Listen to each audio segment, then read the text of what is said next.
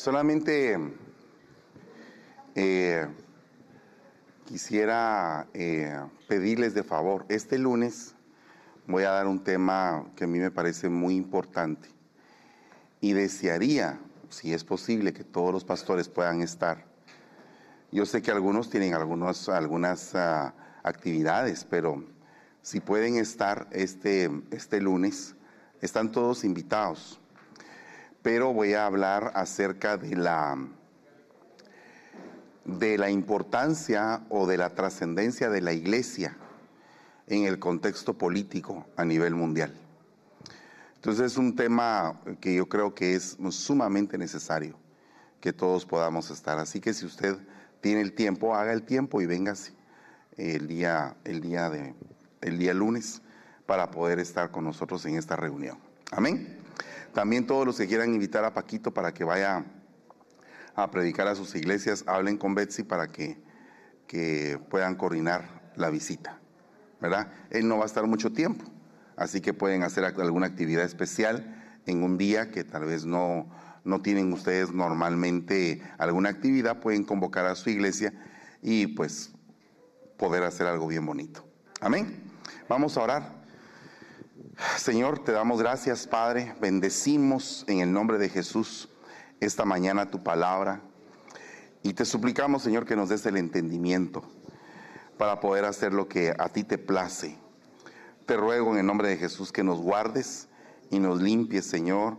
Transformes nuestro corazón y nuestro entendimiento y nos lleves, Padre, a una plenitud de vida. En el nombre de Jesús, te damos gracias y te bendecimos, Señor. Amén y amén. Gloria a Dios. Gloria a Dios. Bueno, eh, nos habíamos quedado para ir un poco resumiendo, primero que todo, eh, primer problema, eh, una comunicación viral a nivel mundial. Segundo problema, esa comunicación viral a nivel mundial se está convirtiendo en una corriente que está arrastrando y arrasando por donde pasa. Tal es el caso que pudimos ver en el, en la primera, en el primer segmento, que muchos de ustedes no son ajenos a cosas que se han dicho viralmente. Y eso que estamos hablando ministros. O sea, todos nosotros los ministros, de alguna manera hemos tenido incluso algún tipo de, de noticia, contacto, de influencia eh, de alguna de esas noticias.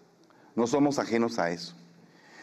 Si nosotros que somos ministros, que nos gusta la palabra, que estamos continuamente en oración, somos afectados de esa manera, imagínense cómo estarán nuestros hijos. O sea, eh, si nuestros hijos tienen la tecnología a su disposición. Entonces, nuestros hijos influenciados, ministros influenciados, iglesia enferma. La iglesia enferma no se va a ir. Tenemos que ser sanados. Dice la palabra que Él nos va a purificar con el agua de su palabra. Entonces tenemos que entrar en un momento donde la palabra fluya también como un río. Pero, pero ese río tiene que ser transmitido o, o difundido en todas las formas que se pueda. Porque el libro de Hebreos dice que el Señor habló de muchas maneras y de muchas formas. Entonces yo estoy plenamente convencido de que en el final del tiempo, a la vez que el mundo va a estar sacando toda esa, perdónenme la expresión, suciedad, porquería que sacan, también la iglesia va a estar sacando sanidad, bendición, purificación. Y lo tenemos que hacer, lo tenemos que hacer. Ya no podemos esperar más tiempo. ¿Por qué? Porque un montón de chicos en la iglesia saben mucho de tecnología, pero nosotros no los, ponemos simplemente porque son jóvenes. Simplemente porque en algún momento algunos de ellos no andan muy bien. Pero ¿cómo podemos hacer para atraerlos? ¿Cómo podemos hacer para, para llenarles su corazón de cosas buenas y sacar lo malo? Si este, si este vaso se llena de agua y se le echa un poco de tinta y, y alguien te dice, tienes que sacar la tinta de ese vaso sin tener que levantar el vaso, lo más seguro es que vas a venir con un poco de agua y le vas a echar agua limpia hasta que el agua limpia saque toda la contaminación del agua que estaba turbulenta, ¿verdad? Entonces, ¿qué tenemos que hacer con nuestros hijos? Llenarlos de agua limpia. Pero ¿cómo vamos a hacer para que eso pase? ¿Cómo vamos a generar contenido que a ellos les llame la atención? O sea, que a ellos les capture en el lenguaje que ellos entienden. Porque perdone, usted, si yo le pongo un lenguaje de 1800, a usted le parece aburrido. ¿O no? ¿Verdad que sí?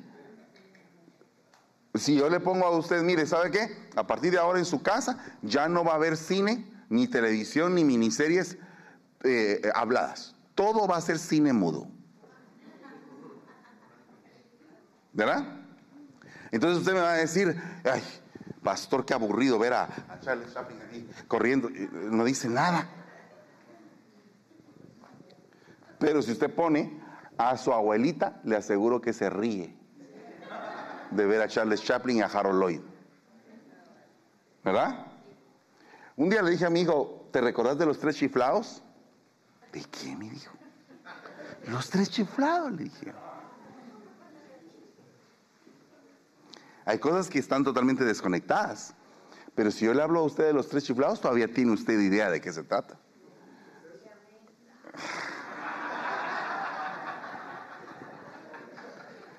¿Qué es eso? Dice aquel. Vos no habías nacido, pero otra vez habías nacido, pero no tenías televisión. Había solo una televisión en la cuadra, hermano. La de la librería que estaba en la tienda, que estaba en la esquina de la, de la casa. Y ahí íbamos a sentarnos todos a, ver, a ver eh, el cine de las de, 3 de la tarde, 4, 5 y 6. El zorro, perdidos en el espacio, tierra de gigantes. Y cuando salieron los Thunderbird, era ¡wow! La tecnología, ¿verdad? Entonces, ¿cómo se siente su hijo o su hija cuando ven en las redes sociales a un señor así, barbudo, corbatudo? ¡Aleluya! Te vas fuera, Satanás. Dice, el hijo no lo entiende, no, no es el mismo lenguaje de los muchachos, porque ellos ven demonios todos los días. De verdad. Mire usted cualquier película de héroes eh, de fantasía llena, repleta de demonios. Pero así, pero por montones. ¿O no? Entonces a ellos no les asusta. Algunos, por ejemplo, he oído yo, ¿y qué, cuál es el de los personajes del, de Marvel que, que te llama más la atención? Loki, dicen. Loki, pues ese es el malo. No es tan malo. Es un diablo bueno.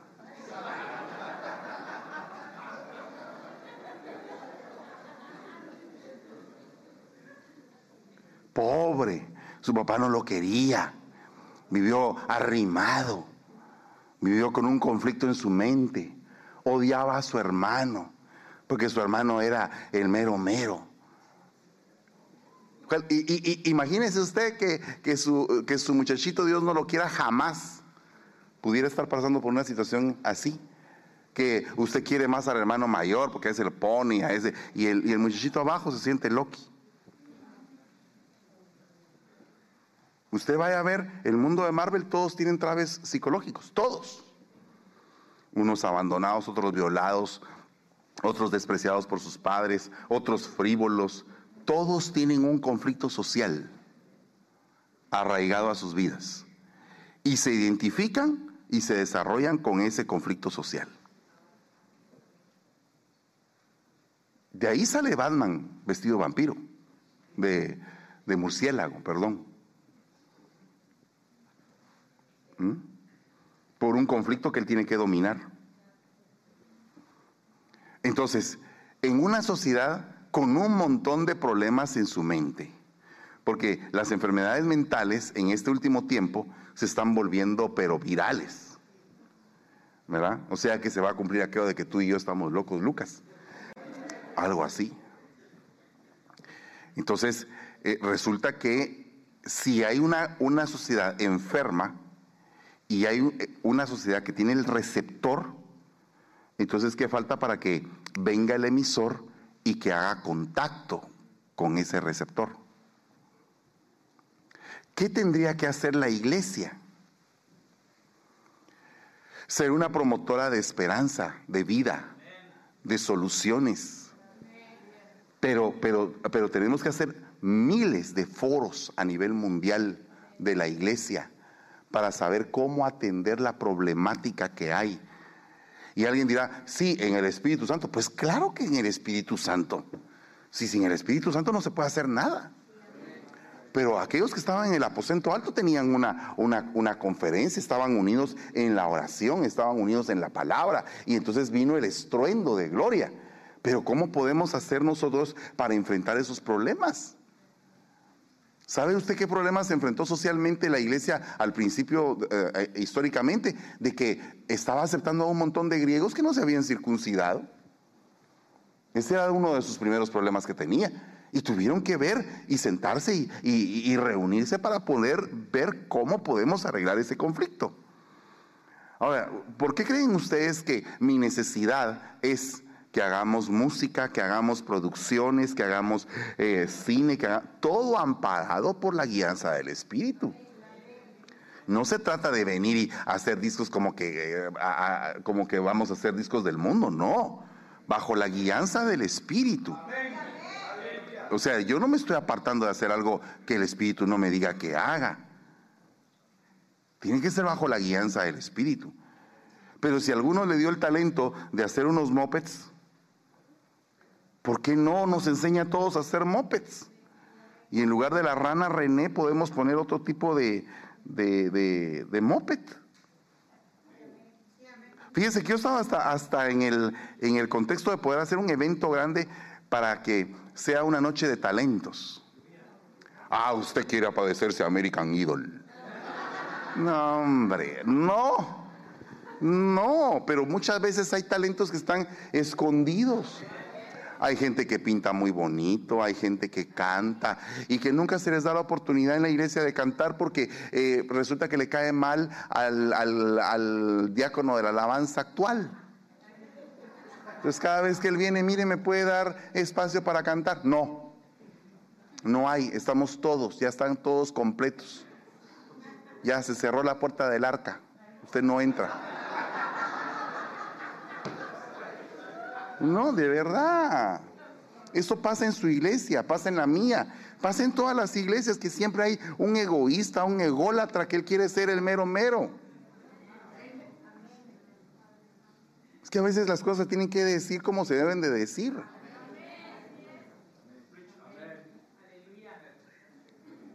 Un día alguien se acercó, ministro, y me dice, ¿y vos no sentiste los de tu hija, de que tantos views que tiene y vos no tenés ni uno?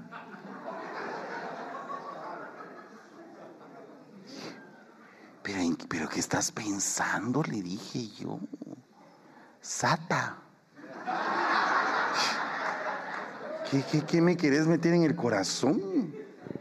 Feo de una vez. Ese sí es, ese no es feo, feo.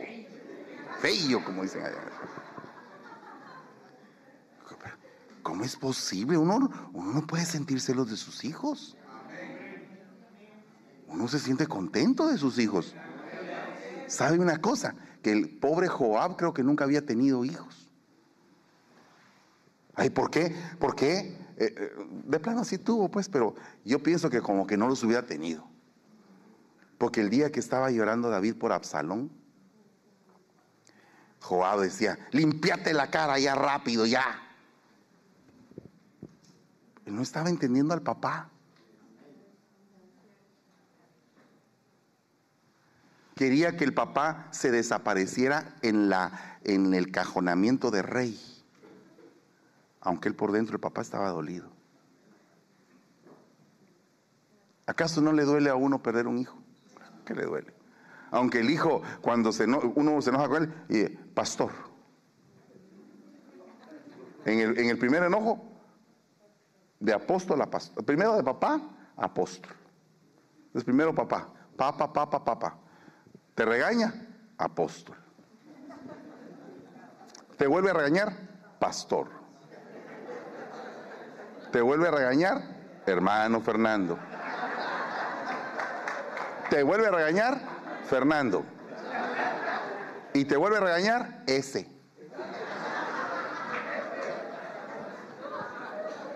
Ese señor que está ahí. Ese. Ya solo falta que al final suene la, la, canción aquella, marcado. Ah, usted ni se recuerda. Había una serie que, que se llamaba Marcado con Chuck Connors, el hombre del rifle. Mire pues, ya nos dimos cuenta que usted es más joven que yo, pero no vaya a decir nada, ¿ok? Dejémoslo así, en lo secreto. A ese cuate le habían quitado sus insignias en el ejército, en la caballería de los Estados Unidos. Había quedado marcado, proscrito. Entonces muchos eh, pastores no saben la bendición de tener hijos.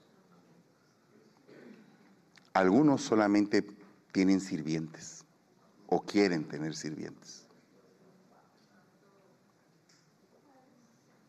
Pero tener un hijo,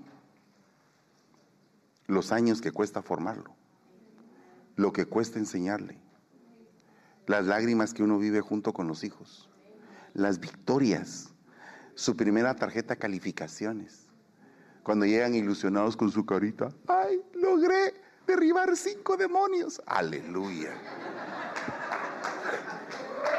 Gloria a Dios, ¿verdad? ¿O no?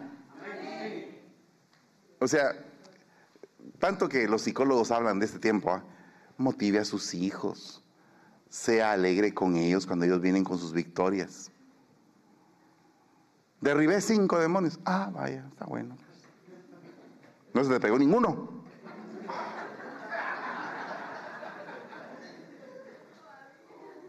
Encima de que el otro venía victorioso, ahora lo están acusando de endemoniado a él. Dígame si eso no hicieron con el hijo. Este por Belcebú echa a los demonios. ¿No, ¿No le dijeron eso al hijo?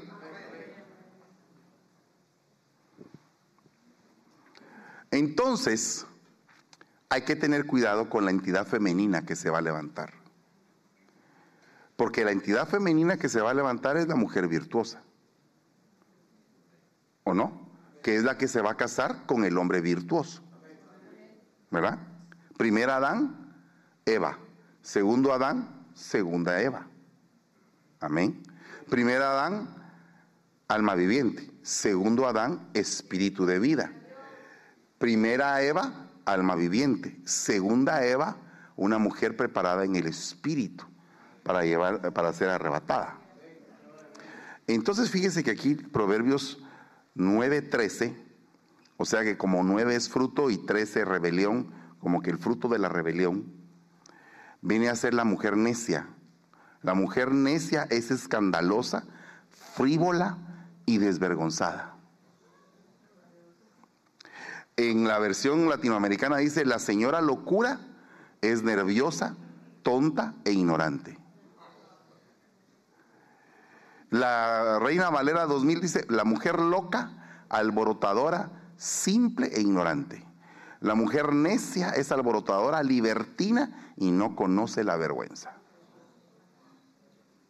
Ok. Ahora, aquí hay un problema porque esta es una entidad que se va a querer manifestar dentro de nosotros. No me refiero a ninguna mujer en específico. Por favor.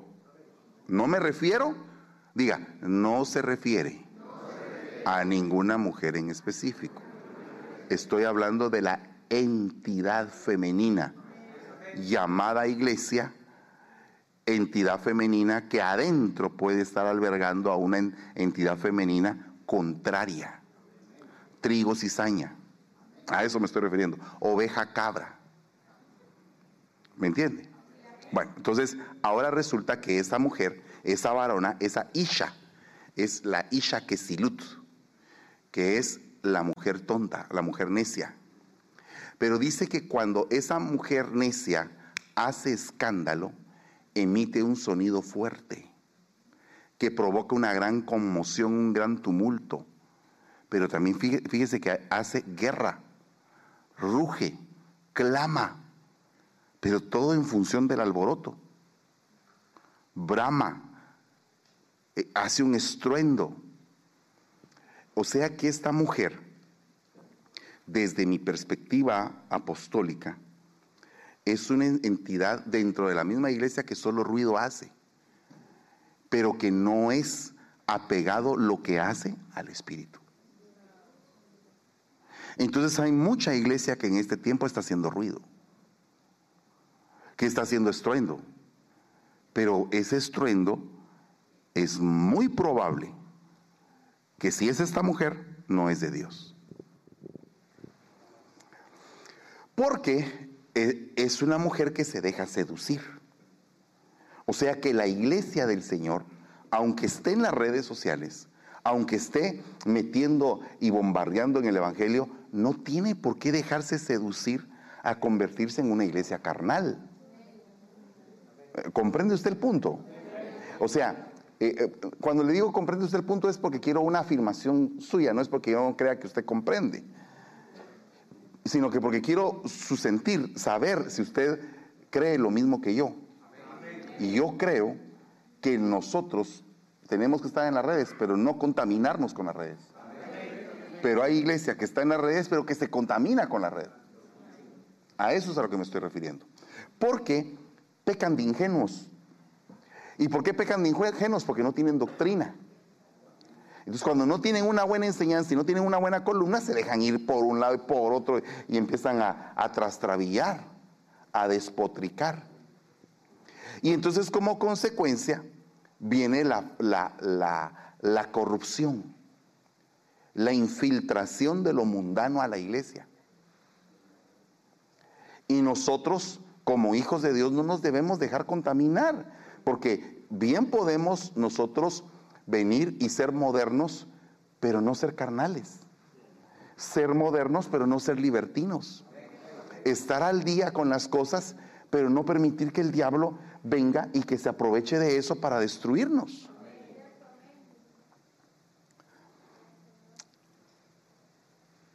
Aquí tenemos un cuadro que sí necesito que ustedes lo, lo analicen muy bien. Porque hay cinco parábolas que hablan, que son cinco parábolas expansivas, si usted se da cuenta. El sembrador sale a sembrar y ¡fum! Siembra una semilla y crece un montón en buena tierra. Trigo y cizaña, eh, la, la, parábola del trigo y cizaña significa un tiempo de cosecha porque se está levantando eh, la cosecha y aparece el trigo y la cizaña juntos. Entonces es expansión. Semilla de mostaza, la más pequeña de las semillas, y crece como el árbol más grande, expansión. Un poco de levadura leuda toda la masa, expansión. La red barredera, expansión. ¿Se da usted cuenta que hay un tiempo de expansión de la iglesia por medio de esas cinco parábolas? Pero ¿cómo vas a vivir tu expansión? ¿Va a ser una expansión sana o una expansión contaminada? Entonces, dentro, dentro de lo que el sembrador hace es implantar semilla, implantar. Entonces, este, este mapa tenemos que cuidarlo, porque cuando tú estás implantando algo, la plaga no cae cuando ya la, planta está bien grande. La plaga puede atacar a la, planta desde pequeña. Entonces, si tú estás implantando algo, revisa continuamente que lo que estás implantando no esté contaminado. Para eso, lo que implanta es el evangelismo, pero lo que purifica, lo que descontamina es el magisterio. O sea que si tú no estás agarrado a poder aprender la Biblia, y, solamente quedarte con los rudimentos y no profundizar, lo que va a pasar es que se te puede venir una doctrina que, esté amparada por mucha sabiduría humana y que no la puedas detener, porque no estás preparado doctrinalmente para enfrentarla. Otra cosa, viene la multiplicación. Después de la implantación viene la contaminación, pero Pero si saltas la contaminación, viene la, la multiplicación. Y ese es el efecto profético. Y le voy a decir algo, nosotros como ministerio estamos ahí.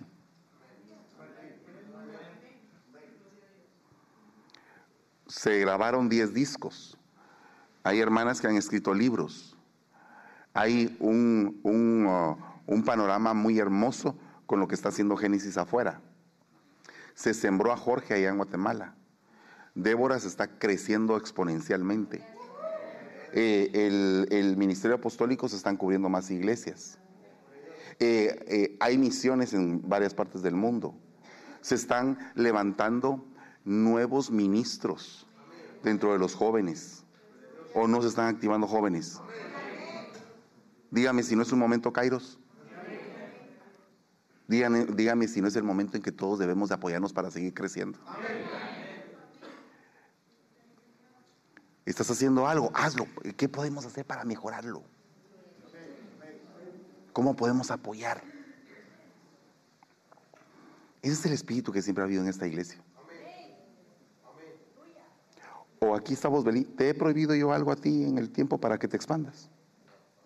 ¿A ti te he prohibido algo, Hidalma? Que son los hijos más crecidos que tengo por el momento. Y, y no estoy diciendo mentira porque ellos se han expandido hasta en otros países. Cuando se abrió México, te dije yo algo, te prohibí algo en México. Y lógicamente con su respectiva consulta de él, él viene conmigo y me dice, papá, ¿puedo hacer tal cosa? Claro, hacerlo. Y hay cosas que yo le digo, mira, esto sí que está delicado, mejor no lo hagamos. Y él se ha dado cuenta, ¿verdad?, de que ha estado delicado.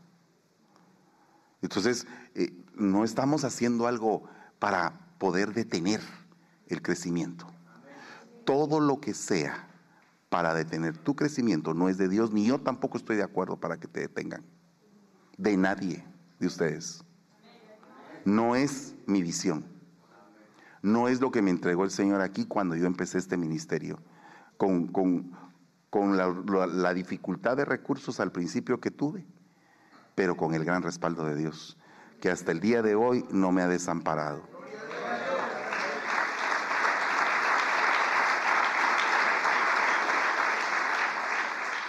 todo lo que detiene la, multiplicación es antiprofético.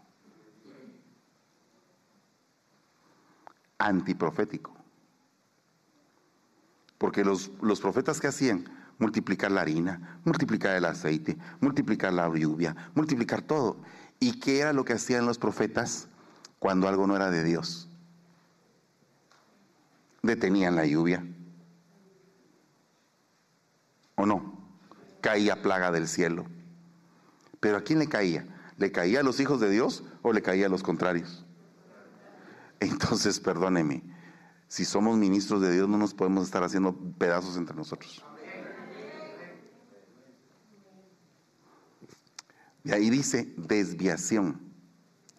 Por eso es que necesitamos pastores para no desviarnos en una multiplicación enorme y grande, grande, tenemos que ir poco a poco cuidadosos, ver qué vamos a hacer, por qué lo estamos haciendo, cuál es el amparo doctrinal para hacerlo y ser sólidos. Porque pueden haber cambios y pueden haber cambios poderosos que, que si el cimiento de la estructura no está tan fuerte, no está parado en la doctrina, por ejemplo, puede hacer mover la estructura. De eso le quiero hablar el lunes. Usted sabe que es necesario eh, alcanzar lugares donde nosotros tenemos que tener una voz y un voto. ¿O no? ¿No está usted de acuerdo conmigo en eso? Si a usted, fíjese que, por ejemplo, si yo le hablo de deportación, no sé cuántos han tenido que sufrir la deportación. Y cuántos, y si yo le hablo de inmigración, no sé cuántos. Pero le puedo súper asegurar que todos en nuestra mente, los que estamos presentes, tenemos esos conceptos bien arraigados aquí. porque estamos viviendo como peregrinos en un país que no nos pertenece. Ah, no, pero es que Texas, Arizona, California, Nuevo México, eran de México. Eran de México, eran. Igual que Chiapas, Tabasco, Quintana Roo, Campeche, eran de Guate. Eran, dirían los mexicanos. Eran. Pero es que ahí está todo el petróleo. Sí, pero el petróleo es de los mexicanos. Lo está diciendo en contra de los mexicanos. No, hombre, mucha hambre. Si yo no estoy peleando aquí por, por el petróleo. De todos modos, yo compro la gasolina en la gasolinera, ¿no? Porque es eh, eh, grave. Eh, ¿Qué, dijo el apóstol? ¿Qué dijo el apóstol? Dijo algo del petróleo, que está a favor de... No, hombre, hermano, no sea viral. Sea plaga, pero no para eso. Sea plaga para... ¿Te diste cuenta el rema de lo que habló el apóstol? ¿Viste lo que dijo? Ah, sí, pero le estaba tirando a no sé quién. No, hombre. Aquí nadie está tirando nada. Cuando, cuando estoy tirando, le digo, estoy tirando. ¿O no le he dicho? ¿La que le he dicho? ¿Se lo he dicho de frente o no? ¿O le he ocultado algo? Cuando le digo, ahorita le estoy diciendo, si es para usted, para ustedes. Pero no le estoy tirando a nadie ahorita. ¿Ok? Tal vez más tarde. Red Barredera. Información. Que todos sepan lo que está pasando aquí. ¿Cómo ve usted a un hermano que dice, ay, mire, yo mejor ni invito gente a la iglesia porque la iglesia se está vaciando? Sí, yo mejor no invito a, la, gente a la iglesia. Ah, pues con, con, gente como usted. Los que quedan se van a terminar yendo y se va a terminar de vaciar, pues. Pero ¿qué pasa con el otro? Con el que asume una posición de guerra. Muchachos, la iglesia se está vaciando. Empecemos a clamar e ir a las calles a traer gente.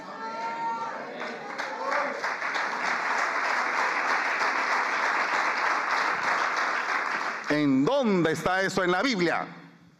Porque la iglesia que prospera, la iglesia que el Señor eh, respalda, es la iglesia que crece. Aleluya. Todos los que están crecidos, ¿verdad? Y aquel pastor que no le crece la iglesia está hecho pedazos. Esa sí fue para mí directa.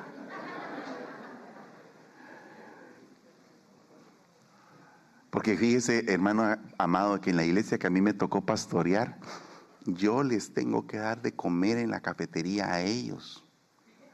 Porque ellos ni la cafetería quieren pagar.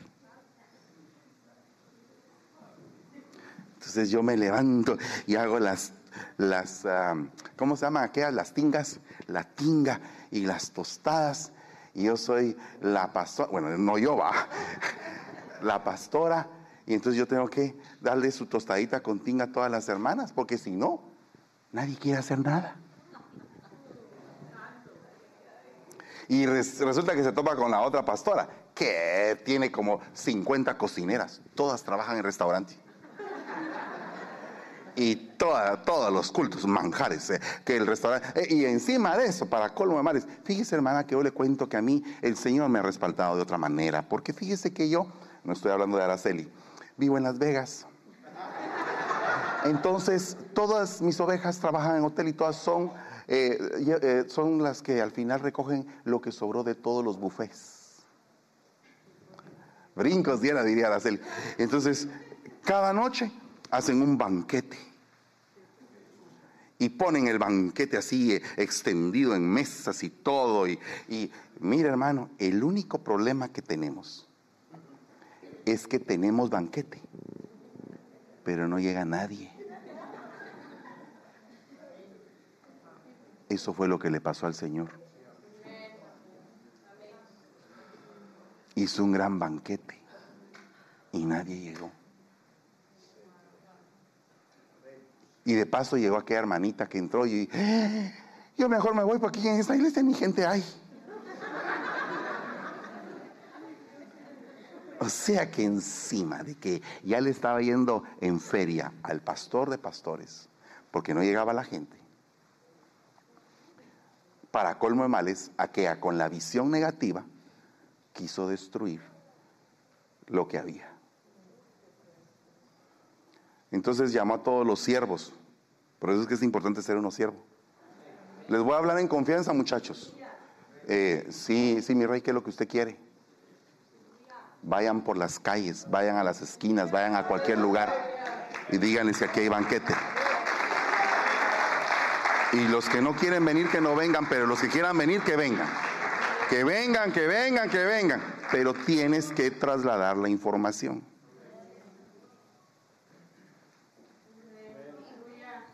Amén. Entonces, se me fue el tiempo. Hay del mundo por la gente escandalosa. Porque es inevitable que venga el escándalo. Pero hay de aquel hombre por el que viene el escándalo. Tú ya eres pastor. Puedes tener diferentes tipos de problemas. Pero te voy a decir algo que a mí me cuesta tolerar. Y es la murmuración. Eso me cuesta tolerar. A mí me cuesta como pastor tolerarlo. Y le pido al Señor que me dé paciencia, que me dé misericordia y entendimiento. Ah, qué bueno que está pidiendo eso porque lo va a poner a prueba. No, hombre. No, no lo haga. Eso me cuesta. Me cuesta trabajar eso. Me cuesta que la gente emita una opinión cuando no sabe. Es mejor preguntar. Mire, si yo vengo y me sirvieron este, este té de manzanilla, mire qué rico. Mm, no tiene azúcar. Entonces yo voy con la hermana y le digo, mira hermanita, fíjese que este té que me sirvió no tiene azúcar. Ay, papá, perdóneme, pero es que fíjese que nos dijeron que usted tomaba sin azúcar. Lo que no les dijeron que hoy venía con ganas de tomar algo azucarado porque me amargué en la mañana. Y la otra que va a andar entendiendo eso, pues. No sabe yo de mis chispas que yo vengo en el camino, no sabe. Lo más seguro es que yo no tengo por qué protestar de esto. ¿Sabe por qué no tengo que protestar? Porque para eso sirve la boquita para preguntar. Y decir, ¿cuál es la visión que se está realizando con esto? ¿Qué, qué, cuál es el objetivo? ¿Qué es lo que vamos a alcanzar? Amén. Porque si no preguntamos, no sabemos. Entonces emitimos opiniones que no sabemos. Imagínense usted aquellos espías. la eso sí que eran diez chismosos de la más grande categoría. Esos vinieron de la tierra de Canaán, habían tomado fotos con el celular. Y no se las enseñaron a Moisés. Mira, la tierra es buena. Por cierto, mire, yo tengo un planeta Tierra ahí. La tierra es buena, enorme, azul, bien bonita. Pero mira, te voy a poner la, la foto de este, mira. Un gigante enorme. Mira este otro gigante. Este lo tomé de lejos porque me dio miedo. Y paz, voy a pasar a todos mis contactos la foto del gigante. ¿Sabe usted que esos son los benditos, bueno, no benditos, malditos retos que se hacen en las redes, por los cuales un montón de niños casi se mueren en México.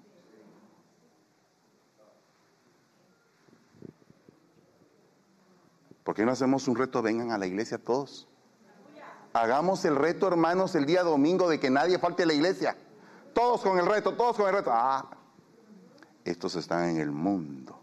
Carnalotes, por la carne van ahí a la iglesia, no van por el espíritu van por el resto a la iglesia. Ni lo hacen, ni lo están haciendo, hablan un montón, cómo fastidian. Ahí está. Entonces, ¿qué tenemos que hacer nosotros los pastores ante este mundo contaminado, hermano? Tómense las pastillas tales, dice la muchachita, y todos se las toman. Miren, hay unos retos tan tontos. Empezaron con un guacalazo de agua en la cabeza. Ese era el reto, echarse un agua en la... Y hasta ministros de Dios ahí echándose el agua en la cabeza para apoyar. ¿Por qué no hacemos algo realmente que sea santo? ¿Por qué no retamos a la gente a que sea algo santo? Retemos a no contaminarnos. ¿Cuántos se apuntan al reto de 40 días y 40 noches sin comer corriendo?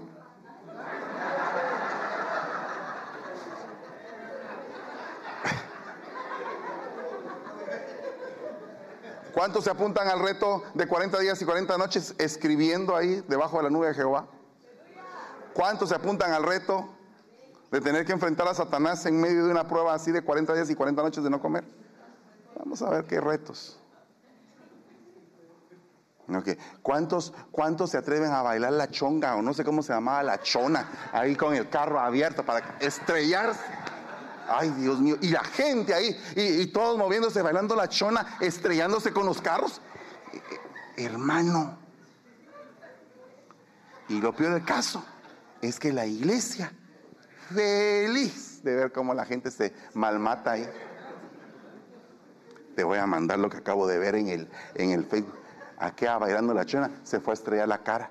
Era un alma, era un alma, era un alma era un alma. El Hijo del Hombre enviará a sus ángeles. Otra vez a los ángeles, ¿verdad? Los ángeles le servían, los ángeles lo protegían. Los ángeles. Y dice, recogerán de, de su reino a todos los que son piedras de tropiezo y a los que hacen iniquidad. Y los echarán en el horno de fuego. Y ahí será el día de la barbacoa.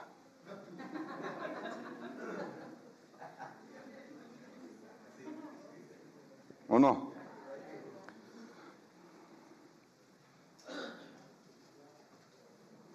Piedra de tropiezo, iniquidad.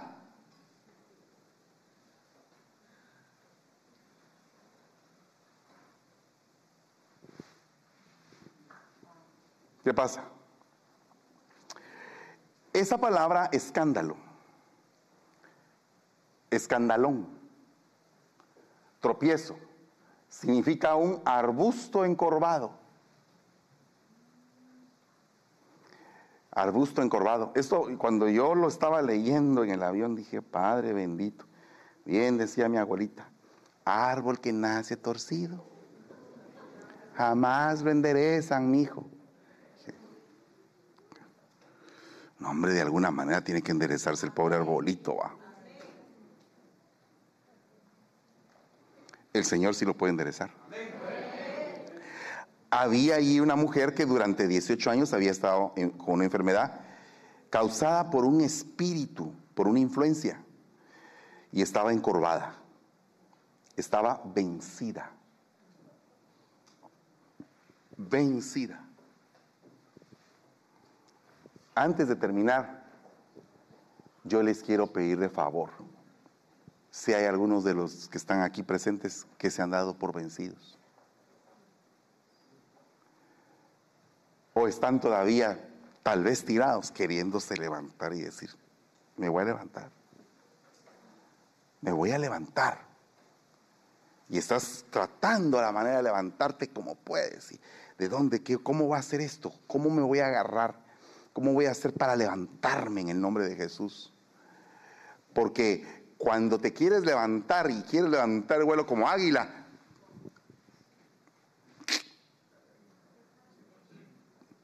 para que el águila no se levante. ¿Qué pasa cuando entre nosotros mismos nos lastimamos? Cuando no somos respetuosos de la integridad de otra persona.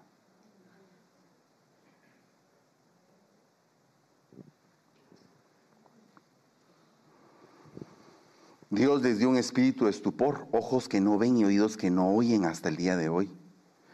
Y su banquete se convierta en lazo y en trampa y en piedra de tropiezo y en retribución para ellos.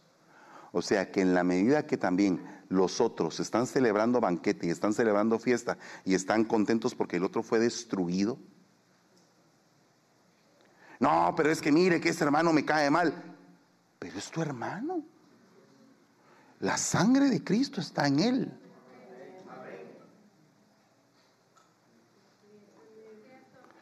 Oiga, la sangre de Cristo está en esa persona. No, pero es que es bien malacate. La sangre de Cristo está ahí. No, pero es que no hay modo que cambie. La sangre de Cristo está en esa mano. Tú tienes que, si hay algo que está haciéndose mal, llevar al hermano y decir, mira, estás haciendo mal esto. Esto no está bien. Tienes que, cambiar esta situación. Pero los que ponen tropiezo, a veces hacen hasta banquete y fiesta y mesa. Me recuerdo que hace muchos años a mí me dio una profecía que había habido un grupo de personas que se habían sentado para comer juntas, para planear mi caída.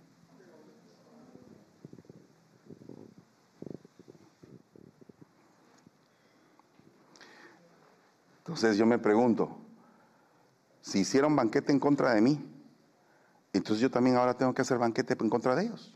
No. No. Porque entonces me vuelvo igual que ellos.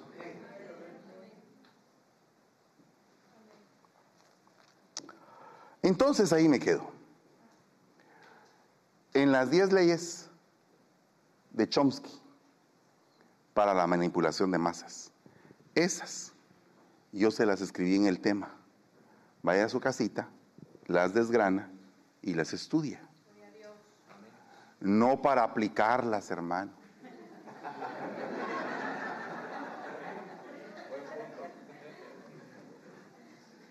sí, ah, ah, yo no sabía esto. No, no, no. Solo le voy a dar la primera para que me falta todavía un poquito. La primera. La distracción, una de las estrategias de manipulación masiva según Chomsky, la más recurrente de las estrategias de manipulación masiva es la distracción. Consiste básicamente en orientar la atención del público a, temas irrelevantes o banales. De este modo mantienen ocupada la mente de las personas. Para distraer a la gente se les atiborra de información. Se les da excesiva importancia, por ejemplo, a eventos deportivos, también a la farándula, las curiosidades, esto hace que la gente pierda de vista cuáles son sus problemas reales. Una vez que se consigue darle importancia a temas banales, se logra convencer a la población que su mirada y pensamiento deben estar centrados en ello. Es decir, todo aquello que salga de lo común, de lo normal, será visto como extraño. De esta forma la sociedad nos empujará en una misma y errónea dirección. Distracción. Will Smith en los Óscares.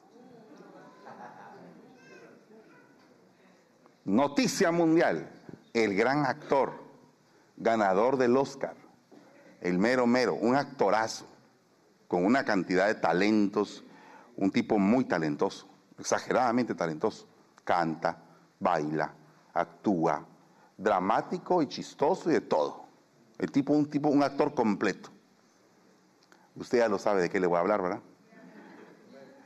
Entonces, al final estaban las familias de la iglesia. ¿Era válido darle una trompada o no era bueno? ¿Usted qué hubiera hecho? ¿Verdad? Es depende de qué época lo veas.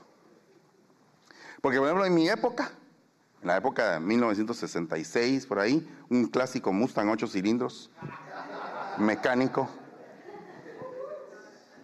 peinado para atrás, envaselinado, con copete, chumpa de cuero, camiseta blanca, pantalón de lona negro apretado. Las cosas en esa época se arreglaban así. Ofendiste a mi pareja, vení para acá, vamos a arreglarnos. Dijo Benito Juárez, el respeto al derecho ajeno es la paz Y la conservación de los dientes, agregué yo. ¿Era que así era la cosa? 1966, 70, 80. Pero entonces de frente eh, eh, se nos llama la generación de hierro, así se nos llama. Gente que, que iba a, ahí sí que a hacerse la vida a la calle.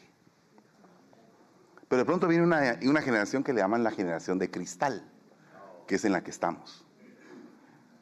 Derechos humanos, eh, ¿Cómo es eso? Demandas, insultos, no, Dios guarde. Uy, no, qué feo. Se descompuso el hombre. Ala, qué corcho. Uy, estoy en shock. En shock. Porque hasta, eh, eh, porque cuando alguien, ah, uno habla aquí en los Estados Unidos con alguna, eh, ¿y cómo está? En shock. ¿Qué es? componente, enderezate, ¿verdad? Uno, uno por, por, la, por la edad social, porque todos nosotros tenemos una edad social en que vivimos. Pero el problema es que esta información se volvió viral. Si fuera un versículo bíblico, ¿qué hubiera pasado? Diferente.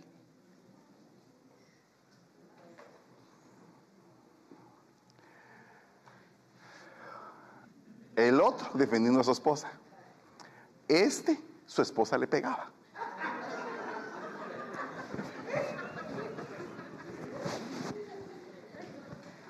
Y este, por no perjudicar su dignidad de hombre, de actor y de todo, de Jack Sparrow y de todo el asunto, aguantando. Y aquella dándole, y dándole, y dándole. todas las feministas, sí, que no qué, que hay que destruirlo, hay que sacarlo de Piratas del Caribe, hay que hacer y todo el movimiento de todas las señoras.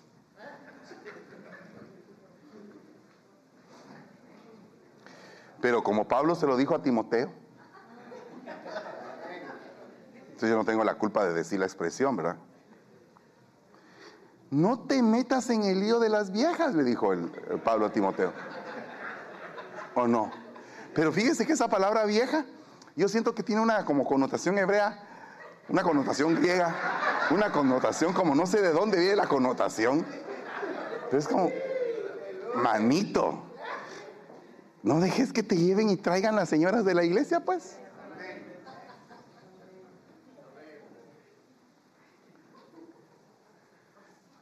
Hello. Se volvió viral.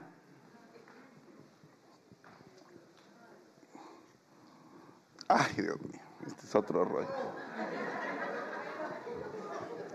Porque mire, ¿por qué le puse las tres noticias? Porque uno trompeó al otro por su mujer. La otra trompeó a su marido. Y estos ya estaban cansados de estarse trompeando. Los dos. Entonces hizo público todo el asunto.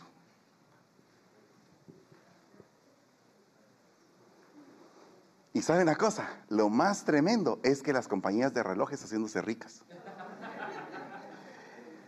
Los carros vendiéndose. Y todo, todo es un merengue. Algo viral.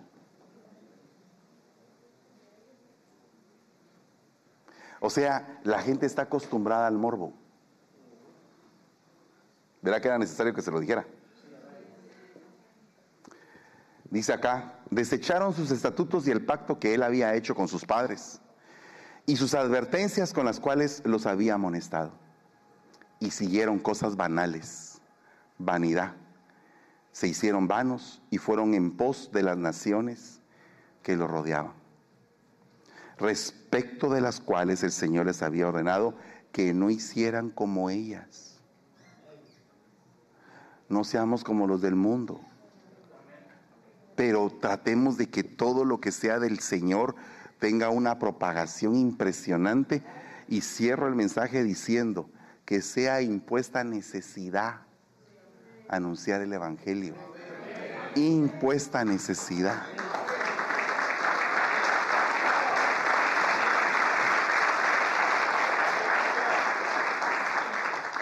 Voy a orar y quisiera que después de orar vamos a cortar la transmisión, ¿ok? ¿Ok? Póngase de pie, vamos a orar y le vamos a dar gracias al Señor. Eh, sí, pero después de la transmisión. O sea, cuando terminemos de cortar la transmisión vamos a celebrar la Santa Cena. Hay algunos que han estado a punto de darse por vencidos. A esos son los que necesito aquí al frente. Y que digan, Señor, siento como que me estoy dando por vencido. Los que están así en esa posición, vénganse.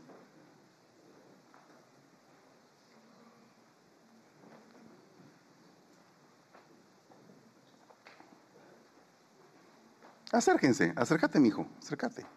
¿Hay alguien más? Acérquense, acérquense todos, todos los que están en esa posición, que en algún momento se han sentido como que se están dando por vencidos. Necesito algunos pastores que me apoyen a orar por ellos y pastoras que pongan las manos sobre las pastoras o las siervas que están acá y pastores que pongan la mano sobre los siervos que están acá. ¿Hay alguien más que en esta mañana está sintiendo como que se está dando por vencido? ¿Sabe una cosa? Tal vez el hecho de que usted tenga que avergonzar su carne eh, sea tal vez precisamente el detonante para que usted salga de ese, de ese punto. Entonces le pregunto si hay alguien acá que se quiere dar por vencido o, se, o está sintiendo eso, acérquese, porque ese es el momento. No, no, no sienta vergüenza, todos hemos pasado por ese proceso.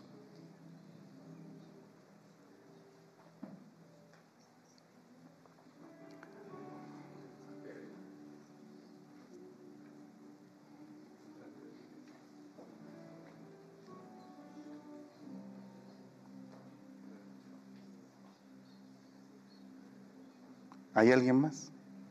Acérquese. Acérquese. ¿Sabe una cosa? Yo le amo como un hijo. Le bendigo.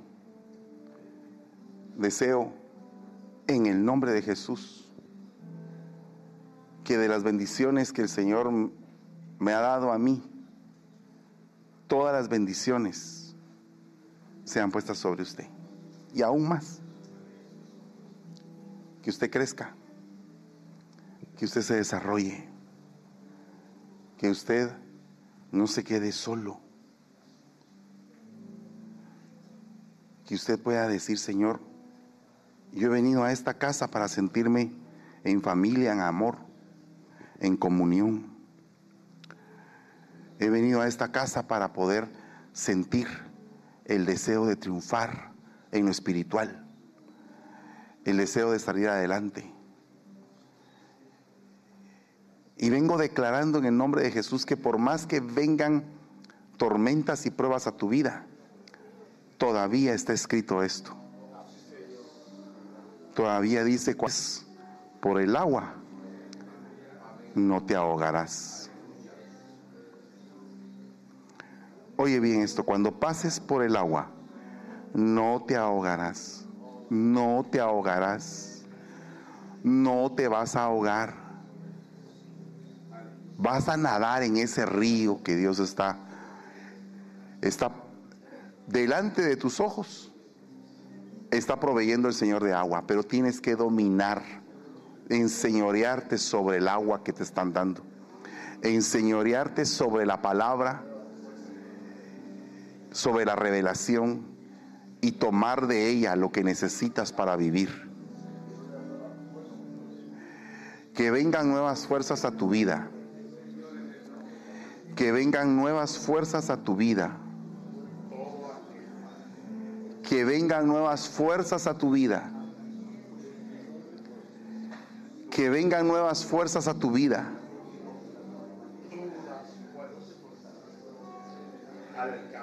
Si alguien te está atando, hijo o hija, para que emprendas tu vuelo, debes de reconocer que este es tu Kairos. Debes de reconocer que en un Kairos el Señor te va a potencializar y te va a dar revelación. que no habías recibido. Pero también en un kairos es el momento en el cual el enemigo se va a querer acercar para acecharte, para destruirte, para que no prosperes. Hoy vengo, Señor, bendiciendo, Padre, y declarando que va a venir prosperidad. Prosperidad. Que la pluma, que el rema que tenías antes, por el cual fuiste atacado, venga de nuevo a tu vida en doble porción y que en esta casa sea la casa de tu bendición y de tu desarrollo, la casa donde te vamos a enviar para abrir obra, la casa donde te vas a formar y vas a crecer y van a ser nutridos todos tus huesos que fueron atacados. En el nombre de Jesús, Hoy desarraigo de tu vida ese dolor. Ese dolor en el nombre de Jesús se va. Este es un nuevo tiempo para tu vida, agárralo. En el nombre de Jesús. En el nombre poderoso de Jesús. Hoy venimos tomando autoridad sobre toda enfermedad que se haya alojado en tu cuerpo a raíz de una enfermedad en tu alma. Vengo arrancando toda tristeza, toda amargura, en el nombre de Jesús. Todo quebrantamiento de espíritu, toda asolación, en el nombre de Jesús. En el nombre de Jesús. Venimos declarando bendición Venimos declarando bendición. En el nombre de Jesús. Se va todo sentido de fracaso en ese momento. Se va todo sentido de fracaso. Se va todo sentido de fracaso. En el nombre de Jesús. En el nombre de Jesús.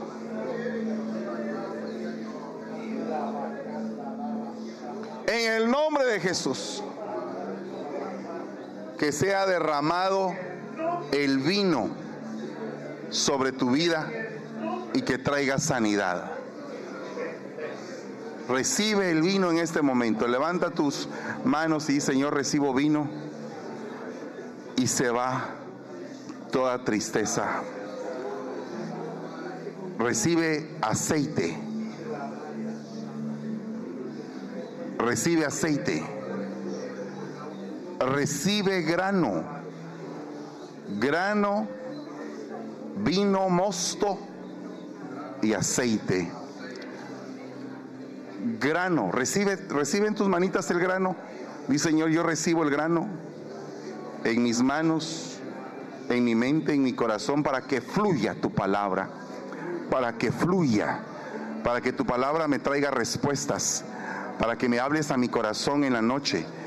Que se vaya toda murmuración de mi boca, toda palabra negativa de mi boca, todo modo de desagradecimiento de mi boca. Señor, permite que mi entendimiento sea cada vez más puro. En el nombre de Jesús. En el nombre poderoso de Jesús. En el nombre de Jesús. En el nombre de Jesús. En el nombre de Jesús. Ahora, en el nombre de Jesús recibe vino. A ti que te estaba costando reírte. Tú que habías dicho, tengo vino, pero por dentro estabas pasando por un problema de amargura. Tú que dijiste, tengo vino, pero a tu espíritu se le dijo, tienes vino, pero no te lo has tomado.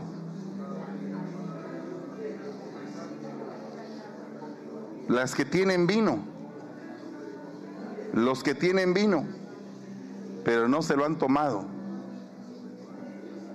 Pueden tener vino en casa, pero no se lo toman.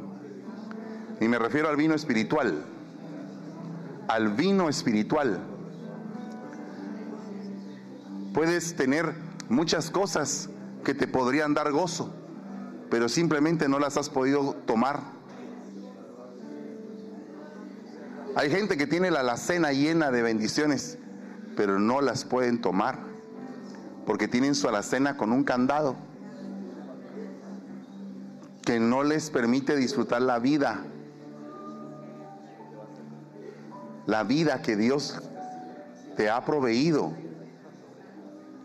Tú has, te has aferrado a tener conceptos en la mente que no has querido quebrar,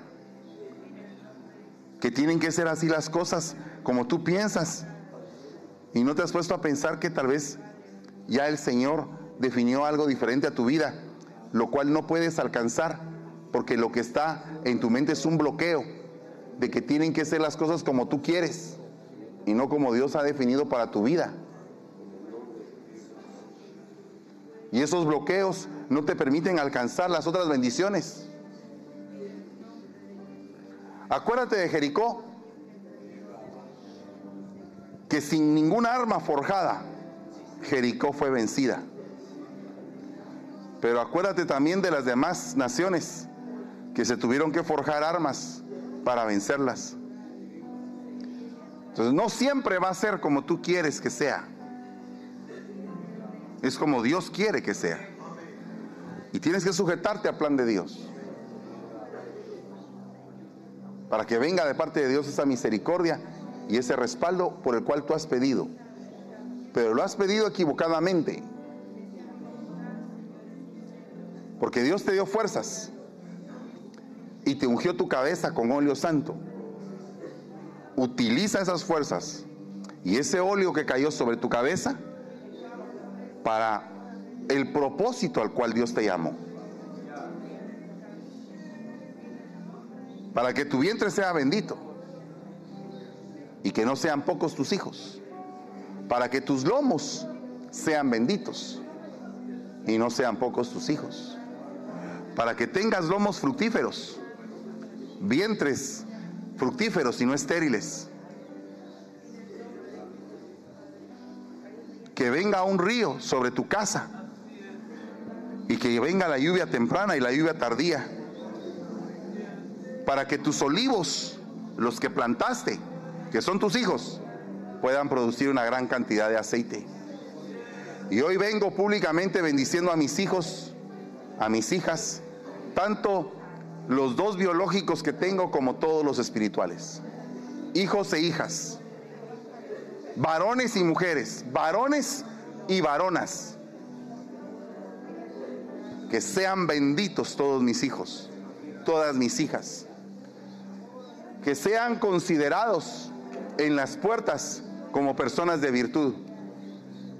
Que sea bendita su salida y su entrada. Que sea bendita su mesa que sea bendita la tierra donde fueron instalados. Que sean benditos sus graneros y que sean benditos sus establos.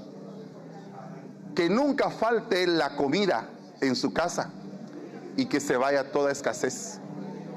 Que venga una inteligencia sobre ellos para poder hacer riquezas. Que tengan la capacidad de poderlas administrar que sean gozosos en lo que tú les has dado, Señor.